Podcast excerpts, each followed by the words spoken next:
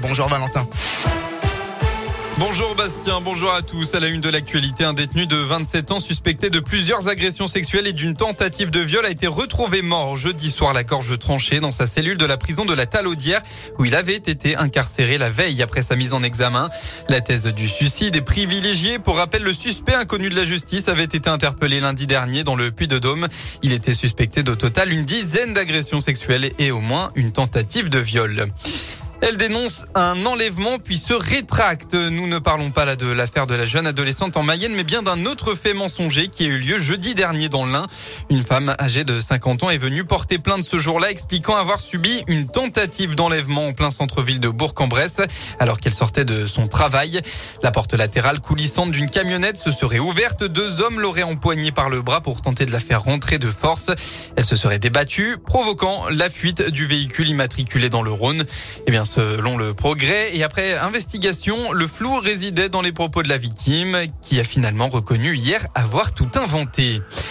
Hier soir, les assises de la Loire étaient réunies à huis clos pour un dossier de viol incestueux sur mineur. Hein, l'affaire a eu lieu entre 2016 et 2017. Une fillette de 13 ans était tombée enceinte après avoir été violée par son beau-père. L'homme de 24 ans a été condamné à 12 ans de réclusion criminelle, accompagné de 6 ans de suivi socio-judiciaire.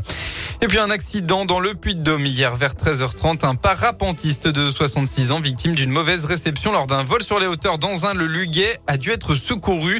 La victime été héliportée au CHU de Clermont-Ferrand pour une blessure au dos d'après le progrès.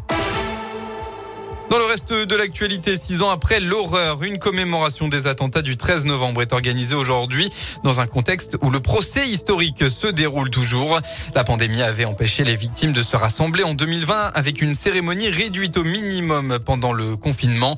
Le premier ministre Jean Castex doit lui se rendre au Bataclan devant le Stade de France puis sur des terrasses de café à Paris où des commandos de l'État islamique avaient tué 130 personnes et fait plus de 350 blessés en 2015. On passe au sport en football. Un mot des féminines de Saint-Etienne. Huitième journée de championnat. Aujourd'hui, les Stéphanoises, avant-dernier au classement, accueillent le club de Fleury, cinquième. Coup d'envoi de la rencontre à 14h30. Le choc entre l'OL et le PSG, lui, aura bien le demain soir. La Fédération française de football a refusé le report du match demandé par le club de la capitale.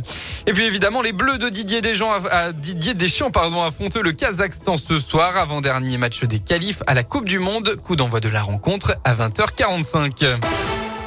Un mot de la météo pour votre après-midi. Eh bien, ça ne va pas changer hein, de la grisaille de la matinée. La brume va simplement se lever pour laisser placer quelques rares averses. Côté Mercure, en Auvergne-Rhône-Alpes, eh bien, vous aurez au maximum de la journée entre 7 et 12 degrés.